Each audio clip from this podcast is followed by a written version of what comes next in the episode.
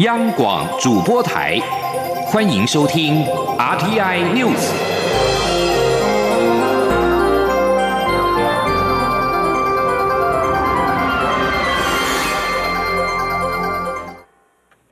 各位好，我是主播王玉伟，欢迎收听这节央广主播台提供给您的 RTI News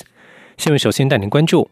蔡英文总统今天上午发表元旦谈话，针对中国国台办批评反渗透法的通过是蓄意制造两岸对立。蔡总统在回答媒体提问时表示：“解铃还需系铃人，今天问题不在于立相关法律的国家，而是北京能否停止渗透与介入行为。”总统并且指出，台湾处于中国压力的第一线，若是没有一定的作为，国际社会将会质疑台湾不在意。前天记者欧阳梦平的采访报道。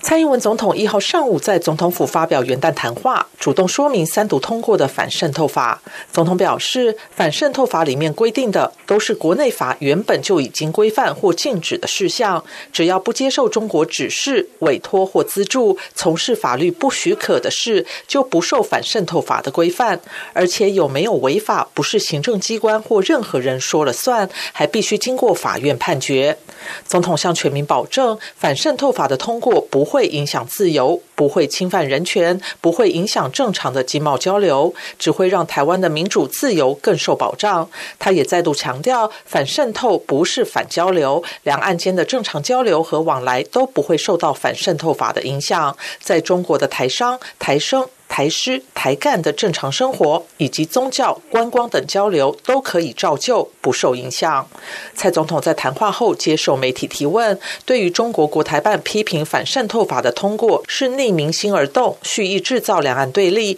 挑起对抗，必将自食恶果。总统表示，北京停止渗透介入行为才是正本清源。总统说：“解铃还是要系铃人了，哈。”那今天包括台湾在内，还有很多的民主国家都纷纷的立法哈，或者推动政策哦，要防止中国对他们国内的事务的渗透啊跟介入啊。所以问题其实不在于立这些法的国家本身啊，而是北京是不是能够停止他们这些渗透介入的作为啊？那成为是国际上可以信赖的伙伴，才是真正的正本清源。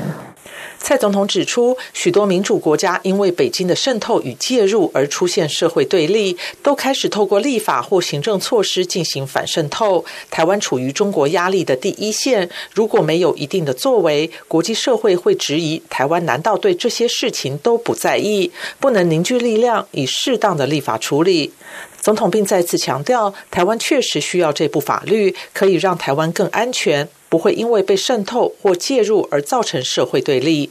另外，对于第一家获得中国政府同意落地的台湾媒体“大失恋”，在反渗透法通过后宣布放弃台湾市场，蔡总统表示，政府不会干预或评论媒体内部经营，但他必须强调，在许多国际评比中，台湾的新闻自由度都是最高的国家之一。他相信，任何正派经营的台湾媒体都不会配合中国不当的操作。中广播电台记者欧阳梦萍在台北采访报道。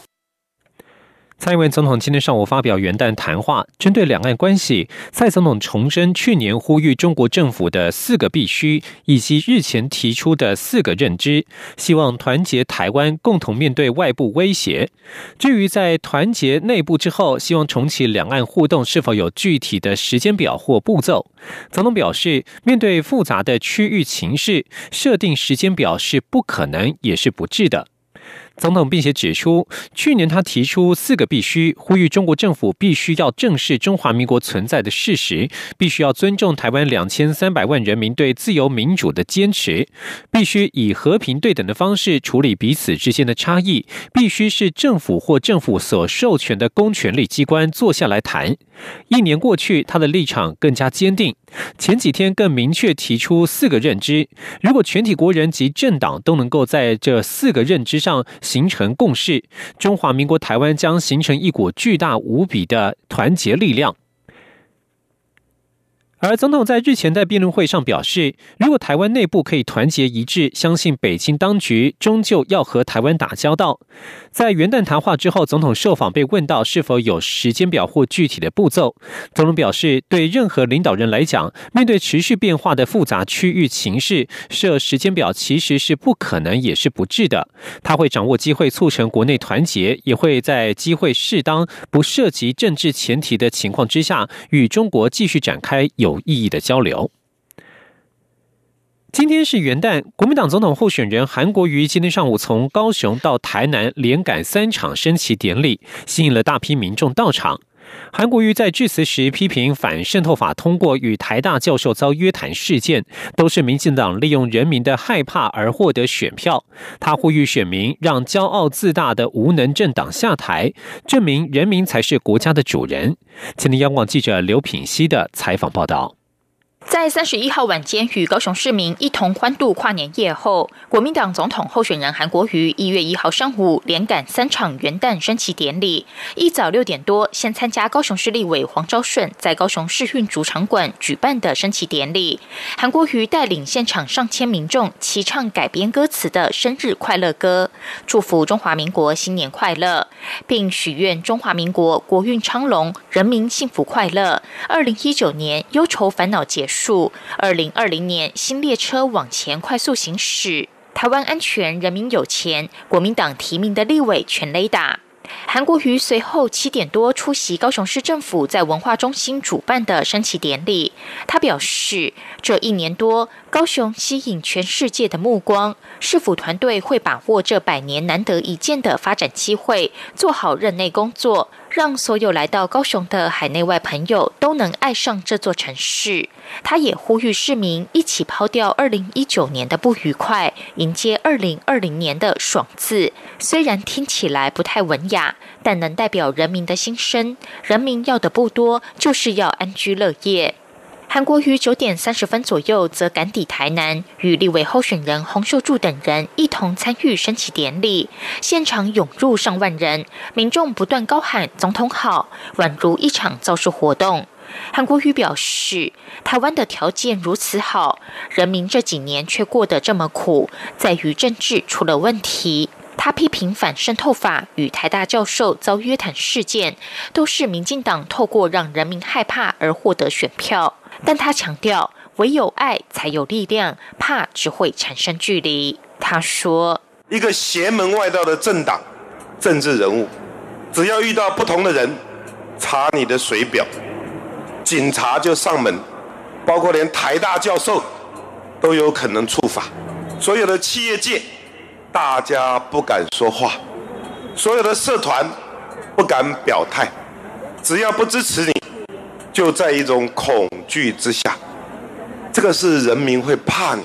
针对台大政治学系教授苏宏达只遭调查是否散布谣言，法务部调查局已经在十二月三十一号发布新闻稿表示，全案是理性民众二零一九年十月在脸书社团转贴，民进党计划二零二五消灭故宫不实影片。故宫曾严正驳斥相关内容并非事实。调查局溯源发现，是苏宏达在脸书直播影片，属于涉违法案件。日前函送台北市政府警察局，尽依全责处理。台北市政府警察局南港分局表示，全案依法令规定执法。央广记者刘聘熙的采访报道。对于反渗透法，在昨天三读通过。国民党总统候选人韩国瑜今天在台南参访公庙时表示，民进党利用多数暴力强行通过这个恶法，让每个台湾人民心生恐惧。如果他能够当选总统，国民党在国会过半，他们一定会重新检讨反渗透法，让台湾人民过着没有恐惧的日子。而反渗透法在立法院本会席最后一天完成三读，国民党立委在场内抗议，但是最后并未参与表决。亲民党主席宋楚瑜与红海集团创办人郭台铭今天清晨则是共同参加了国父纪念馆前的升旗典礼。针对反渗透法三读通过，宋楚瑜向蔡总统提出强力抗议。他说：“这会让与对岸有往来的乡亲人人自危。”前天记者杨文军的采访报道。红海集团创办人郭台铭一号清晨出席亲民党在国父纪念馆前举办的元旦升旗典礼，与亲民党总统候选人宋楚瑜、副总统候选人余香一起升旗。他们大声唱出国歌与国旗歌，会后并帮民众签名与合影。民众也高喊“宋主席加油，宋楚瑜当选，郭台铭加油”。对于反渗透法三读通过，宋楚瑜批评，在许多条文仍有意见的情况下。民进党就以多数之力强行通过反渗透法，此法有如当年的警备总部，这会发生让许多人民权益受损的情况，会让与对岸有往来的乡亲人人自危。他说：“我们对于过去在那个威权时代的警备总部，如果现在再由民进党的党团和民进党来担任新的戒严司令部。”然后影响到我们所有的乡亲，将来在进行两岸正常的交流的时候，让人人自危，这是我们期期以为不可的事情。郭台铭则表示，他并不是完全反对反渗透法，但是民进党不能强行通过。他也宣布将提供法律服务与费用给被反渗透法影响的民众使用。郭台铭说。的这一些，因为事情细则倒没有出来，啊，我郭台铭办公室将提供所有的法律资源以及所所有的法律费用，我们一定要跟他走向法律的抗争到底。郭台铭也指出，他会坚持这次选举国会的席次不能让一党独大，一党独大的后果就是权力的傲慢与暴行。实行民主制度要两大或两小的政党进行制衡。媒体也询问郭台铭没有出席北市府升旗，是否跟台北市长柯文哲关系生变？郭台铭说，柯文哲的话去年讲的就忘了，他有他的选择，在此升旗是最有意义的。中央广播电台记者杨文君台北采访报道。继续关心国际焦点，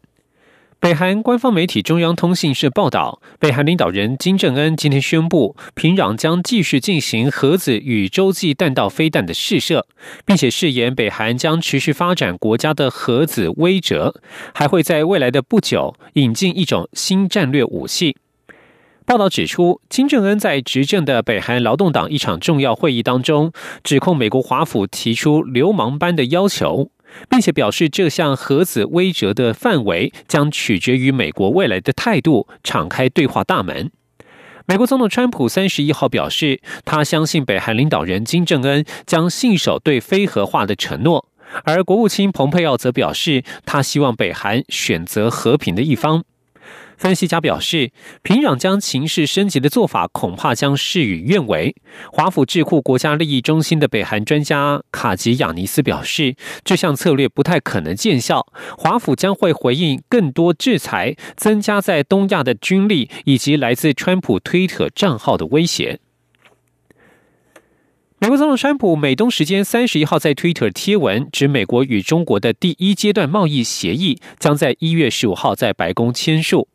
川普的推文指出，他将会与中国高阶代表签署这一份第一阶段贸易协议。他并且表示，明年稍后他将会前往北京，开启下个阶段的美中贸易磋商。若干专家认为，这对北京而言可谓是一大胜利。美国制造业联盟主席保罗表示，同意撤销关税意味着美方放弃了很多筹码，同时回避了美中之间最有意义的贸易问题。美国制造业联盟对中国采取强硬的贸易立场。另外，中国农业部通报，中方最新批准两项美国基因改造农产品进口。美国曾经敦促中国改变机改作物进口的申请流程，让流程更加透明、及时，并且以科学方法为依据。根据初步协议，中国还同意再增加进口美国农产品。继续关注中国大陆的人权问题。针对中国秋雨教会牧师王怡日前遭到中国法院判处九年的有期徒刑一事，美国国务院发表声明指出，王怡因为和平倡导宗教自由遭受秘密审判，中国应该立即无条件释放。二零一八年十二月九号，现年四十六岁的王怡主持的秋雨教会遭到中国官方打压，而王怡也在同月十四号遭到逮捕，期间他一直。遭到中国官方的阻挠，无法与自己指定的律师会晤，外界也无从得知王怡的现况。以上新闻由王玉伟编辑播报，稍后请继续收听央广午间新闻。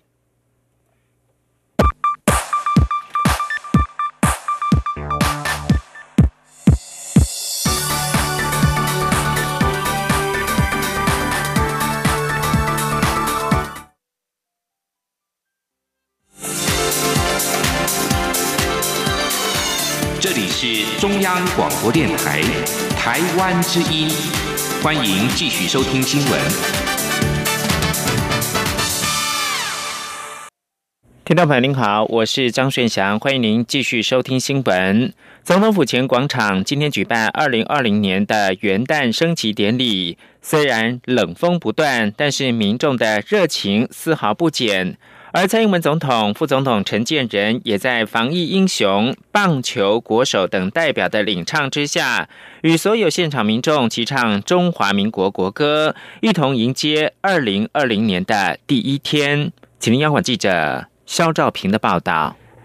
中华民国一百零九年，携手同心，台湾前进。元旦总统府升旗典礼一号在总统府前广场登场。台北市立第一女子高级中学与建国中学乐仪旗队的演出，为升旗典礼暖场表演打头阵。紧接着，南强工商跟启英高中街舞团的嘻哈舞蹈，还有以阿卡贝拉闻名的玩声乐团，也在现场带起一波热潮。而国防部示范。乐队跟三军一队的震撼演出，更让不少民众拿起手机凭拍照。暖场活动后，总统蔡英文与副总统陈建仁伉俪于六点二十分抵达现场，在防堵非洲猪瘟入侵的检疫人员、棒球国手以及福伦社青少年交换学生等六十人共同领唱国歌下，总统、副总统也与现场民众一同齐唱。中华民国国旗也在国旗。歌演奏声中缓缓升起，现场也传来一阵欢呼。虽然现场冷风不断，但参与升旗典礼的民众还是不减热情。不少年轻人更是跨完年后再转到府前参加升旗，有的挥舞国旗在府前拍照，有的穿起卡通造型布偶装参加。要在二零二零的第一天展现热血。文化大学同学林尚义说：“任何娱乐都需要用到电，那我们就响应穿这样皮卡丘嘛，用电，那我们响应环保、绿能、节电。那一方面也是今年是鼠年这样，嗯，然后吸引大家目光啊，跟大家一起娱乐这样。”不过，今年升旗典礼也有突发插曲，有零星民众在典礼完毕散场时，突然在场高喊口号，对执政党表达不满，引起一阵骚动。也有国民党籍立委候选人违反切勿携带与节日无关之标语、传单等物，以及涉及政治活动色彩之条幅、旗帜、标语、传单、背心等的规定，穿着钢铁韩粉 H 夹克入场，一度与管制人员争辩，引起媒体。关注中央广播电台记者肖兆平采访报道。另外，在国际间，从雪梨到伦敦，全球今天纷纷的是以焰火来庆祝二零二零年的到来。然而，庆典之后，澳洲的致命野火、香港和印度的反政府抗议浪潮，以及北韩带来的核子紧张，已经让二零二零年的一开始蒙上了阴影。在伦敦的著名地标大笨钟、巴黎胜利门以及雅典的巴特农神殿，还有莫斯科的克里姆林宫等等，都有大批的民众涌入观看点燃天空的灿烂焰火。在澳洲，百万人涌入到雪梨港和邻近地区，观赏超过十万支焰火照亮雪梨的夜空。尽管目前澳洲东岸仍然是有数千人试图从尚未平息的野火当中寻求避难所，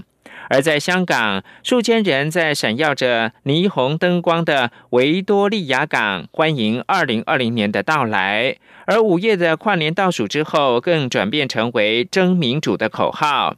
香港当局以安全的理由，十年来首度取消跨年焰火秀，改以幻彩咏香江的灯光取代表演。在日本，民众依照传统的各地寺庙轮流敲响钟声，迎接新的一年。在世界其他各地，从纽西兰到奥克兰的。再到孤立的北韩的首都平壤，都有大批的群众聚集观看焰火表演，欢迎新年的到来。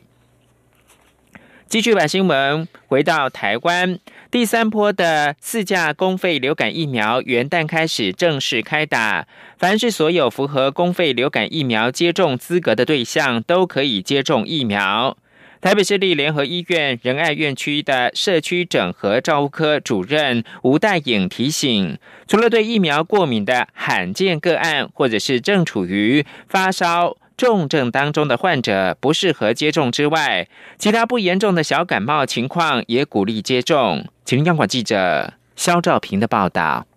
第三波四价公费流感疫苗元旦起正式开打。台北市立联合医院仁爱院区一号就在大安区、信义区共四个社区据点进行公费流感疫苗接种。上午八点已经出现排队人潮。北市联医仁爱院区社区整合照护科主任吴代颖表示，只要是年满五十岁以上的成人，以及十九岁到四十九岁的高风险慢性病患者，都可以接种第三波的四价公费流感疫苗。他呼吁。中壮年民众踊跃施打，为春节可能的流感高峰疫情预做防范。他说：“希望在年前哈，大家都可以呃符合公费资格，都可以呃有接种到这样子的公费流感疫苗，哈，为我们过年期间的疫情来尽一份心力。”吴大颖提醒，四价流感疫苗并不是专给六十五岁以上或婴幼儿的流感疫苗，而是建议所有人都接受施打，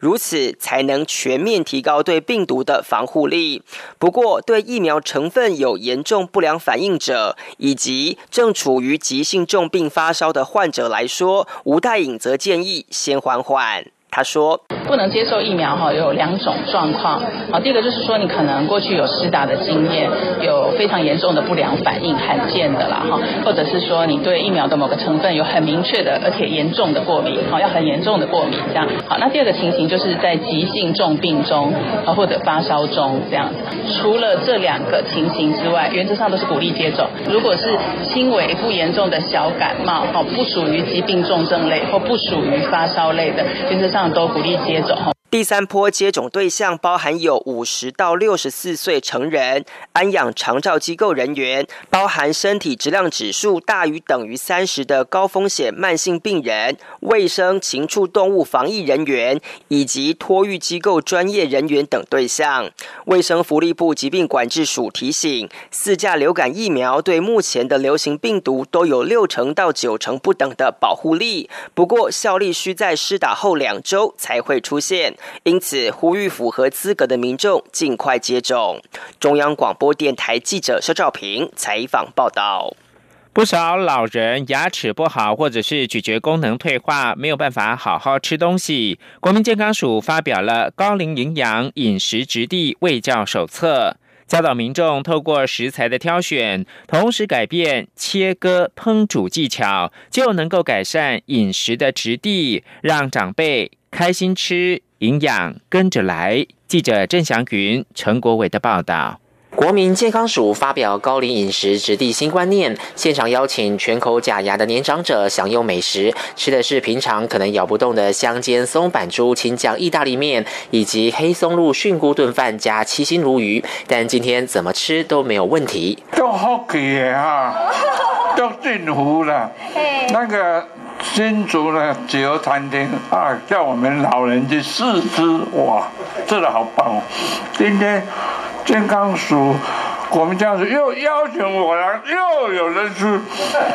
这么美食啊，真的是享受。国健署发表高龄营养饮食质地卫教手册，除了介绍容易咀嚼以及用牙龈就能咬碎的食物和料理食谱，也教导大家可以将纤维多、质地较硬的蔬菜洗净切好，冰到冷冻库几天之后拿出来煮，青菜就会变软，也不会变色。另外，肉排也可以先腌过，软化肉质。除了一般的话，我们会用肉锤来进行拍打，还有去除一些嫩筋之外的话，其实我们台湾有最好的一些水果，像是凤梨。那凤梨里头有天然的酵素，那大家只要把那些凤梨打成泥或者是汁，跟肉类一起腌制，那基本上就可以软化它的肉质。国健署副署长贾淑丽指出，全台湾六十五岁以上的长者九成都有缺牙，而且平均少了十一颗牙，还有大约百分之五的人是全口无牙。所以透过这本卫教手册，让这群长长辈在家就可以做出适合自己又营养均衡的料理。我们过去呢，喜欢跟孩子们上呃这个连锁餐厅里面会点快乐同餐。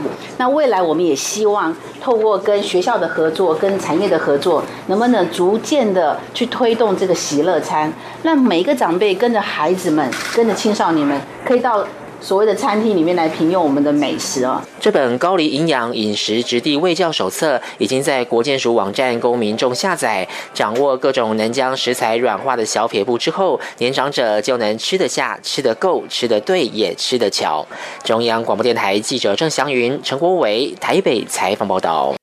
国际新闻。伊拉克支持伊朗的群众三十一号攻击美国大使馆之后，美国表示将增派部队到驻巴格达大使馆。美国总统川普以及国务卿蓬佩奥则是跟伊拉克的总理马蒂通话，强调伊拉克有必要保护美国的人员跟设施。蓬佩奥三十一号表示，美国驻伊拉克大使馆遭有组织恐怖分子攻击，并且点名他认为的幕后黑手。此外，五角大厦也已经授权立即在中东部署七百五十名的士兵作为回应。美国国务院发言人欧塔加斯也表示，美国不打算撤离驻巴格达大使馆的人员。美国国防部长艾斯培表示，正在派遣增援部队到巴格达大使馆。美国官员告诉路透社，预料会增派数十名陆战队到大使馆。另外，有两架阿帕奇直升机会在大使馆的上空展示武力。伊拉克总统沙勒呼吁伊拉克维安部队保护所有的外国使领馆，并敦促示威群众离开美国大使馆区。川普指控伊朗是这项攻击的幕后黑手，并要德黑兰承担责任。伊朗则称这项指控厚颜无耻，并要美国重新考虑在中东地区的政策。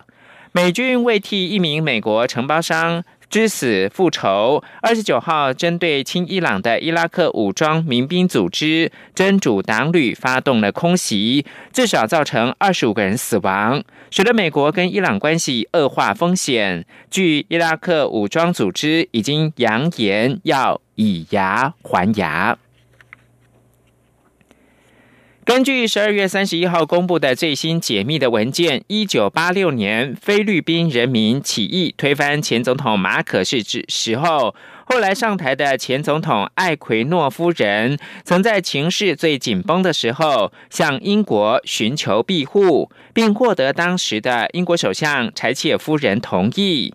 菲律宾当年因为马可仕在提前大选宣告胜利，但选举遭控严重的舞弊，而爆发人民力量革命。这场四日革命最后结束马可仕长达二十一年的集权统治，并将艾奎诺夫人推上总统大会。英国国家档案馆公布的解密文件显示。在革命期间，艾奎诺夫人曾向英国寻求在马尼拉的英国大使馆或是英国大使官邸避难。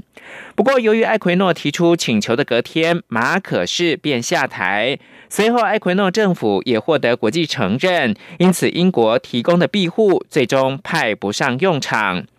艾奎诺夫人向英国请求庇护的事件记载在一份英国首相办公室的历史文件中。这份文件记录一九八一年到一九九五年英国和菲律宾的关系。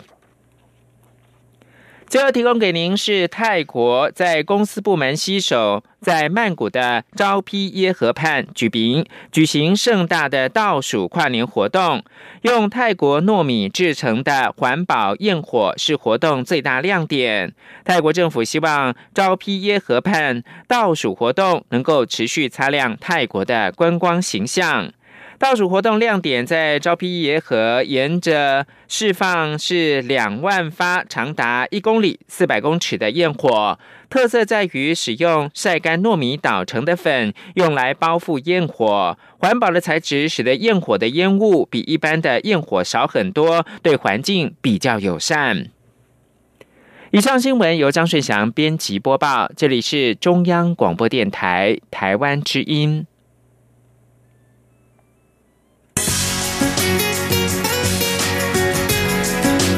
你是中央广播电台台湾之音。